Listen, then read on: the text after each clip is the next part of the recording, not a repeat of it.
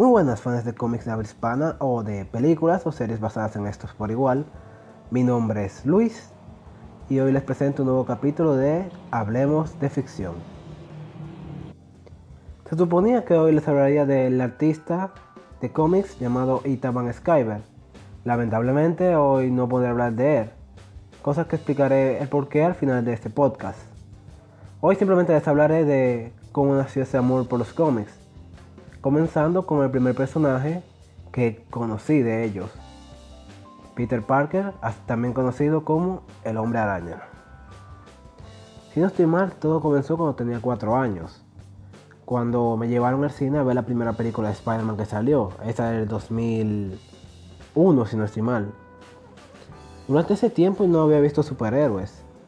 Bueno, sí había visto superhéroes, como son los de DC, pero cuando hablo de un superhéroe que me haya interesado de verdad, que me empezó a interesar, a aprender sobre él, fue gracias a esa película de Spider-Man que fui a ver. Si no estoy mal, la vi como unas tres veces. Dos en el cine y una en DVD. Después la vi muchísimas otras veces en televisión. Esa película marcó un antes y un después en mí. Literalmente ese mismo año, cuando hicieron una fiesta en, en mi escuela eh, en mi escuela de pequeño, llevé un traje de Spider-Man, de tanto que lo amaba. Y cuando me trajeron mi primer muñeco de Spider-Man, que vino con el primer cómic de este, donde él enfrentaba al, Duende Verde, yo me emocioné muchísimo. Yo leí ese cómic unas 12 veces. Era el único que tenía. Estaba en inglés y yo no tenía también el inglés en ese tiempo. Pero me gustaba leerlo, me gustaba pensar que era como una película. Que la razón por la que Peter Parker hacía todo esto era porque él era una persona buena y quería hacer bien, quería honrar a su tío Ben. Eso lo comenzaba cuando era más pequeño. Y no, mucho pasó para cuando salió Spider-Man 2 también ir a verla en el cine. Y sinceramente, yo al igual que muchos otros recuerdo esa escena del tren. Es una escena épica que demuestra perfectamente el héroe que es Peter Parker. Y aún lo pienso después de tanto tiempo. Muchas personas aún consideran que las películas de Stan Raimi no fueron tan buenas por Spider-Man 3. Que sinceramente también la fui a ver de pequeño y nuevamente la amé. en ese tiempo no sabía mucho de películas. Tal vez a mi papá no le haya gustado. A mi mamá de seguro no le gustó. Pero a mí me encantó. Especialmente el traje de Venom. En ese tiempo yo me enamoré de Venom como un personaje. Y cuando lo podía ver en series como la que salió un par de años después, Espectacular Spider-Man, yo emocionaba, me encantaba, quería vestirme de él. Eh, una vez recuerdo también que compré un conflet que tenía una máscara de Venom y, me la puse como por tres días antes de que se rompiera. Si yo estoy mal, creo que fui yo mismo que la rompí. De tanto que usaba y un día jugando la rompí. Pero bueno, eh, siguiendo hablando, eso fue como empezó mi amor por Spider-Man en general. Por los cómics comenzó con el primer cómic, ya que después de que, de tiempo, bueno, un tiempo después de que aprendí inglés, vamos a decirlo bien, me puse a sentar y a leerlo. Y era una historia sencilla, pero muy buena. Me gustaba como fluida, me gustaba el dibujo de esa historia.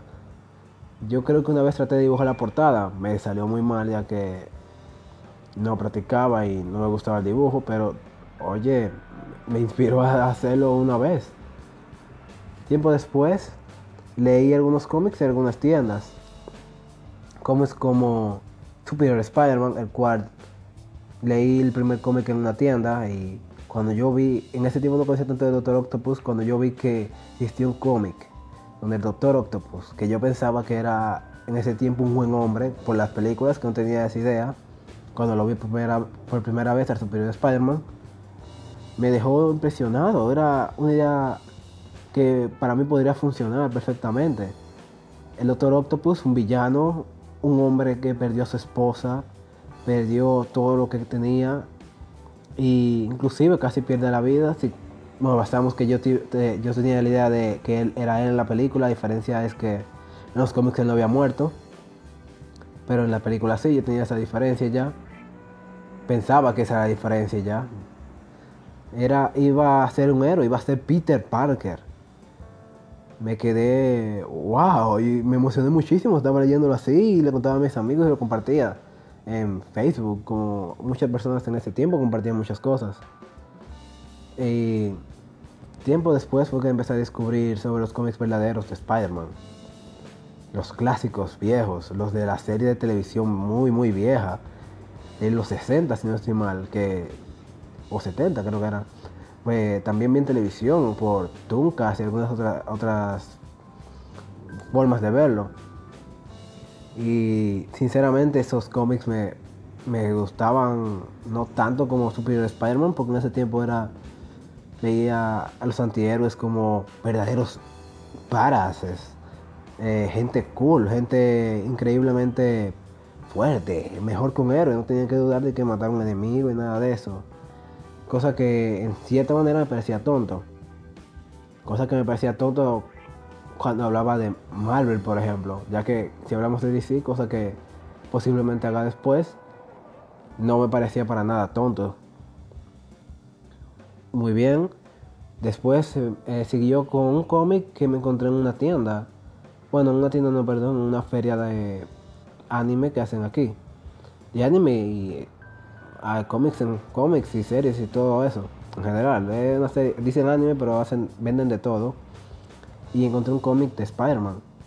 Era un cómic donde se hablaba de la relación entre Peter y Gwen Stacy, un personaje que tampoco conocía muy bien. También hablaban sobre, sobre Flash Thompson siendo inválido, algo que tampoco conocía bien ya que por lo menos en por lo menos en la serie que estaba en el momento, que era eh, espectacular Spider-Man, Flash Thompson, no era, inválido. Y las películas él no había vuelto después de la primera. Y siguiendo contando, continuando con el cómic, me pareció bastante interesante. Estaba leyendo como una narración, tal vez era ellos casándose o algo por el estilo. Yo, también estaba pensando de que quién es esta mujer. Pensaba que Peter le gustaba. Disculpen por eso. Eh, donde estaba así. Yo estaba confundido, no sabía quién era Gwen Stacy. Y después busqué y en internet al parecer Peter tenía muchos amores o intereses en, su tiempo. Algo que me parecía extraño ya que yo pensaba que Peter Parker era un nerd que trataba de hacer lo mejor que podía en el mundo. Ya había explicado eso, así que continuando con el cómic, todo estaba bien hasta que llegué a la parte donde podía ver a Peter. Triste, no parecía, sinceramente no parecía él. Estaba devastado, sentado con una grabadora, despidiéndose de la señorita Wen, o de la tal Wen, que en ese tiempo no, en, ese tiempo no conocía. Y después veía a Mary Jane entrando diciendo que la cena estaba lista, si no estoy mal creo que era eso que le decía. Y acabó ahí. Y estaba, ¿qué, qué pasó? Y la verdad no supe quién era Gwen hasta las películas de Amazing Spider-Man. Y sí, sé muy bien que Gwen existía, Gwen Stacy existía en el mundo de espectáculo de Spider-Man. Pero era muy pero era un niño y no, me concentraba mucho en que esa Gwen era la misma Gwen de los cómics. Pensaba que era tal vez alguna otra versión, tal vez su hermana o algo así. No tenía esa idea de conectar los, los puntos iguales. Después de Amazing Spider-Man, tanto uno como la 2, la 1 no ni la 1 ni la 2 la llegué a ver en los cines, siendo sincero, la vi en DVD. No me gustaron tanto, la 1 no me gustó para nada y la mejor y la 2 me gustó un poco. Y irónicamente es la que no debería gustar tanto si nos llevamos de los reviews. Llegó un tiempo en el que yo estaba simplemente interesado en los cómics viejos de, nuevamente. Y empecé a buscar, leí algunos pocos de los Cuatro Fantásticos, de él, los Cuatro Fantásticos. Y Spider-Man era. Spider-Man era muy enojón, no, no, muy. Muy. Era un idiota con algunas personas. Los, sus amigos, entre comillas, los, invitaban a fiestas y él decía, oh no, y se quedaba. Yo entiendo que tenía que estudiar y todo, y, pero la forma en que él respondía era muy no sé, propensa. Y también la forma en que era tú con los cuatro fantásticos. Claro, como él actuó como Spider-Man es su forma más o menos de actuar. Pero como él hablaba a sus compañeros de, clase en ese tiempo, podemos decirle, eh, parecía demasiado fuera de carácter para mí. Entonces me enteré que eso era más adelante, que veíamos un, a un Peter Parker más parecido al de las películas. Ese, vamos, de ese nerd que era algo nervioso y que trataba de hacer lo mejor que podía en la escuela. también incluso pensaba que en Espectacular Spider-Man era el verdadero Spider-Man. Llegó un tiempo en pensar que ese era el verdadero Spider-Man de los cómics, que así actuaba Peter Parker.